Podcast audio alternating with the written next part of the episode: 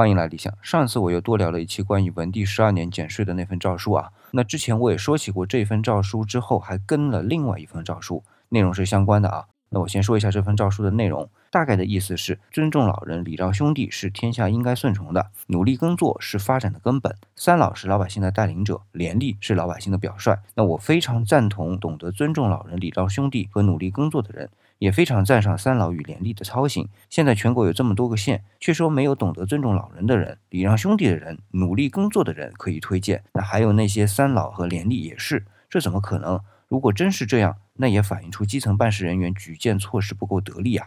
那现在派专人去慰问下三老，给他们每人送五匹绢帛。懂得兄弟间礼让的人，努力耕种的人，每人赏帛两匹。连利两百石以上的，每一百石加赏三匹。那我看完这份诏书啊，第一个反应和上一封减税诏书是一样的，汉文帝又拿那些基层的力没办法了，然后继续自己扛。